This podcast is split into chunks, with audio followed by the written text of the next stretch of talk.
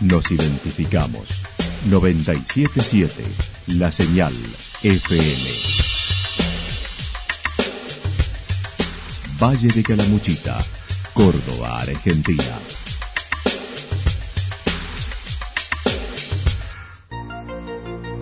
El más completo resumen de las noticias de la región, encontralos todos los días a las 12 y 30, a las 16 y a las 22 horas.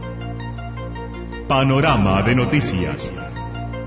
Por la 977, la señal FM nos identifica también con las noticias.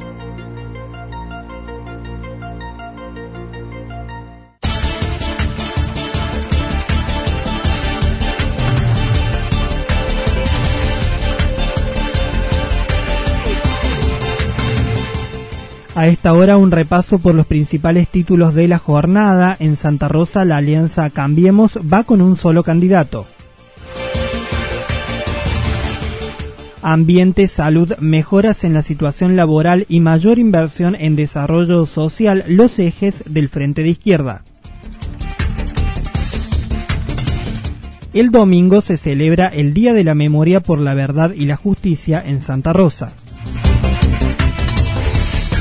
Yacanto participó en Río Segundo del encuentro con Canes de búsqueda y rescate.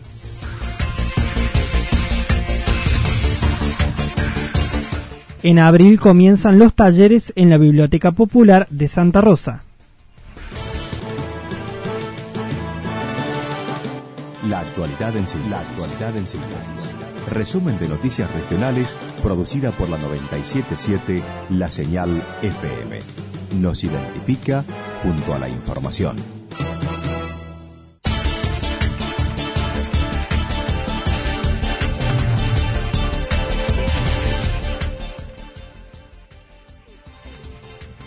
En Santa Rosa, la alianza Cambiemos va con un solo candidato. A pesar de la ruptura a nivel provincial de la fuerza política en Santa Rosa, la alianza se mantuvo. El candidato elegido es Ramón Ramírez, que viene del sector del radicalismo. Exactamente. Lo que pasa es que como lo que se cayó es todo lo que va el 12 de, mayo y lo que ya estaba conformado anterior a esa fecha ya estaba homologado, o sea que por eso vamos como cambiemos. Dentro de las figuras que tiene la lista se encuentra el ingeniero Jorge Quiroga, Sandra Cayeta, Eduardo Pereira y Candela Fernández, entre otros. A nivel de propuestas, Ramírez especificó planean reforzar la salud con mayor horario de atención en los dispensarios. Por ejemplo, con el tema de los dispensarios, 24 horas guardia médica estable durante las 24 horas, porque acá yo vivo justamente en Villa Incor, o sea, no vivo en el centro, vivo en un barrio donde, donde se ven las cosas más de cerca, ¿no es cierto? Y, y, uno lo ve a menudo, el tema de que a las 3 de la mañana eh, alguien anda golpeando una puerta para conseguir a alguien que lo lleve hasta el hospital, porque tiene una criatura con problemas, una persona grande con problemas. Habló también de un proyecto en seguridad ciudadana, obras de desagüe y la creación de un parque industrial amplio pero en otro espacio. Lo que pasa es que por ahí no, no, a lo mejor es que no vive en el lugar, eh, no lo ve, no lo vive. Después ahí, ahí estamos trabajando también sobre la creación de un parque industrial amplio, no en el lugar donde está, sino en otro lugar, con todos los servicios, ¿no es cierto? Cordón asfalto, eh, cloaca, gas, luz, eh, con todos los servicios para poder brindar y tratar de conseguir fábricas no contaminantes donde se instalen con el compromiso, por supuesto, de que la, la, gente que va a trabajar sea de Santa Rosa. En cuanto a la campaña, dijo el tiempo y los recursos son cortos, por lo que va a ser boca a boca, conversando con el vecino en la calle. No creen tener un local, pero van a realizar mesas itinerantes. No tenemos un local por ahora, no sé si lo vamos a tener, así que vamos a hacer este mesas itinerantes para, para nos pondremos en algunos puntos del centro o de la costanera o en los barrios con una mesa, con los padrones, y informándole a la gente y dándole folleto, qué es lo que tenemos. O sea, vamos a trabajar con, con lo que tenemos para trabajar. Ambiente, salud, mejoras en la situación laboral y mayor inversión en desarrollo social, los ejes del Frente de Izquierda. Martín Gambrom, candidato a intendente de Santa Rosa por el Frente de Izquierda y de los Trabajadores, evaluó, ha notado un crecimiento como fuerza política. Sí, sí, hemos crecido, hemos crecido como fuerza. Esto se da a nivel nacional. Vos fíjate que el Frente de Izquierda se presenta como una fuerza pacta, digamos, en todo el, en todo el país, en todas las provincias. Un programa unificado para marcar una salida o un programa de salida que, nosotros consideramos que tiene que ser en beneficio de, la clase trabajadora. Entonces, eh, con ese programa unificado en todo el país, somos una fuerza eh, ya instalada a nivel nacional. Eh, y bueno, eso da cierta unidad fue muy crítico de la gestión de Claudio Chavero, mencionando apunta al turismo pero no mejora determinadas cuestiones. Dijo cuando se va la temporada quedan los problemas, dentro de los que nombró falta de atención en salud, problemáticas ambientales y falta de atención en desarrollo social. Se han hecho obras que pueden quedar muy lindas pero no terminan de ser obras de, maquillaje, ¿no? Cuando eso pasa, cuando se va el turismo, cuando se va eh, esta vorágine de enero y febrero, eh, bueno, quedamos los que vivimos acá y quedamos siempre con los mismos problemas, con la falta de salud o falta de atención en los dispensarios, la desatención que hay en desarrollo social, la dificultad en el transporte, el daño que se puede hacer eh, que se está haciendo ambientalmente en el río, bueno, la falta de, de, toda una infraestructura, todo un desarrollo social, si se quiere, y bueno, que lo padecemos durante todo el año quienes vivimos acá. Un eje importante es el de mejorar las condiciones de trabajo en el ámbito municipal y local. Entonces, eh, nosotros planteamos eso también, eh, cuidar, el, mejorar las condiciones de trabajo con políticas públicas, ¿no es cierto?, de, desde el municipio, no desentenderse como municipio de lo que está pasando en el, en el ámbito laboral, en el mercado laboral, empezando por casa, ¿no es cierto?, empezando por los mismos trabajadores municipales y después tratar de generar eh, condiciones y políticas para que el sector privado también pueda mejorar de las condiciones de, los trabajadores en general.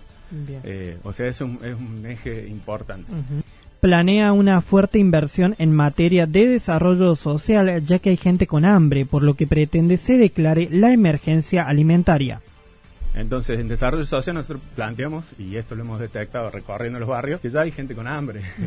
Hay gente que no está pudiendo eh, comprar carne, hay niños que no están pudiendo eh, tomar leche, porque está 50, 60 pesos el litro de leche. Entonces, nosotros planteamos que, tiene que haber una emergencia a nivel de desarrollo social, una emergencia alimentaria. ¿Qué quiere decir esto? Que el Estado municipal eh, aumente, digamos, el presupuesto para, para atender estas necesidades que son reales y concretas en materia de salud, recordó antes había cinco dispensarios y ahora son tres. La idea es reabrir los mismos y reforzar los horarios de atención por guardia del hospital y una atención de emergencia, digamos, donde no hay un seguimiento. Aparte, el hospital ya está bastante saturado con lo regional. Entonces planteamos, bueno, reabrir estos dispensarios, eh, ampliar los horarios de atención a la mañana, a la tarde, bueno, ver la posibilidad de si, hace falta abrir alguno de los dispensarios eh, las 24 horas, digamos, sobre todo a lo mejor en los barrios poblados. Y bueno, y, nutrirlo de profesionales, porque digamos, con solamente el edificio del dispensario no atiende a la gente, necesita un equipo de salud, queremos reforzar eh, la atención de los médicos generalistas, la atención de las trabajadoras sociales que estén en territorio, que estén en el barrio, recorriendo, viendo las problemáticas tanto de salud como sociales, ¿no es cierto? Y poder atenderlas rápidamente. También hizo hincapié en la exigencia a una solución para la contaminación del río. También hay propuestas para el transporte, hay que rediseñar todo el transporte en base a los intereses de los barrios que la gente que lo, necesita lo utiliza para ir a trabajar, bueno, con lo caro que está, digamos, la quita de subsidio que ha habido, bueno, creemos, queremos que el pájaro blanco, bueno, nos abra los libros, a ver cuál, es el costo real del pasaje, cuánto les cuesta sostener el colectivo, y bueno, si vemos y, sentarnos a charlar, a ver si se puede seguir la concesión o no, o el municipio tiene que hacerse cargo nuevamente de, de la concesión, y en ese sentido rediseñar un sistema de transporte donde el transporte llegue a todos los barrios.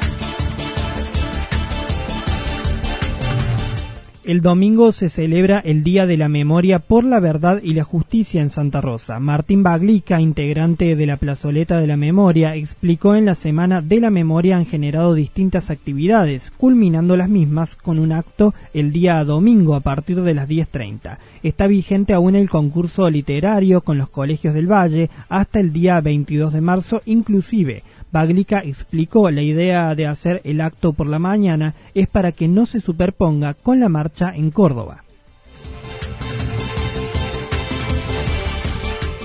Yacanto participó en Río Segundo del encuentro con canes de búsqueda y rescate. Este fin de semana Leandro Di Marco estuvo en Río Segundo en una presentación con su perro. Es la primera vez que lo hace en la categoría de búsqueda y rescate. Un binomio para incorporarse en el departamento de búsqueda y rescate con canes, eh, denominado K9. Eh, bueno, viste, viste considerando que las búsquedas cada vez eh, son mayores son y cada vez la zona se pone más dificultosa para nosotros como bomberos, se optó por presentar este proyecto de incorporar un can en nuestro cuartel explicó el entrenamiento es diario. Al momento hay tres binomios en la Regional 7, uno en Villa General Belgrano, uno en Santa Rosa de Calamuchita y el tercero en Yacanto. Empieza de a poco, de paso a paso, digamos, y bueno, y, eso es lo que nos toca eh, hoy en día con Aquela, es mi, binomio, el can que, nos representa acá en Yacanto, y bueno, eh, tuvimos el primer encuentro este fin de semana, en el cual, eh, así como te digo, empezamos de cero, ¿no? Ya que no tenemos, no tuvo un entrenamiento previo más que eh, los ejercicios que hacíamos acá desde nuestro cuartel. Di Marco comentó, hay cuatro niveles de adiestramiento e informó, los encuentros departamentales son bimestrales. La capacitación para que el perro esté operativo es, eh, tiene un total, son cuatro niveles. Nosotros hoy en día nos encontramos en iniciales. Bueno, una vez que la perra vaya, la perra y yo vayamos adquiriendo conocimientos, pasaríamos a, a intermedio, el próximo nivel es avanzado y el último es operativo.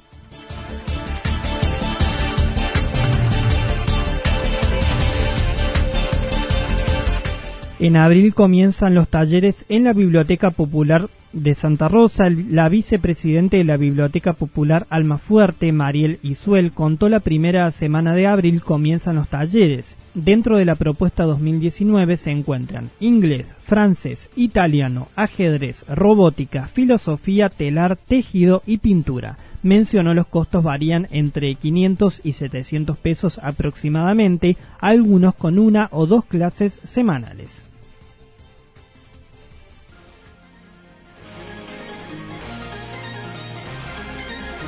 Toda la información regional actualizada día tras día.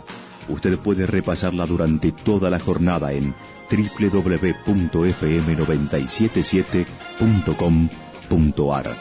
La señal FM nos identifica también en Internet.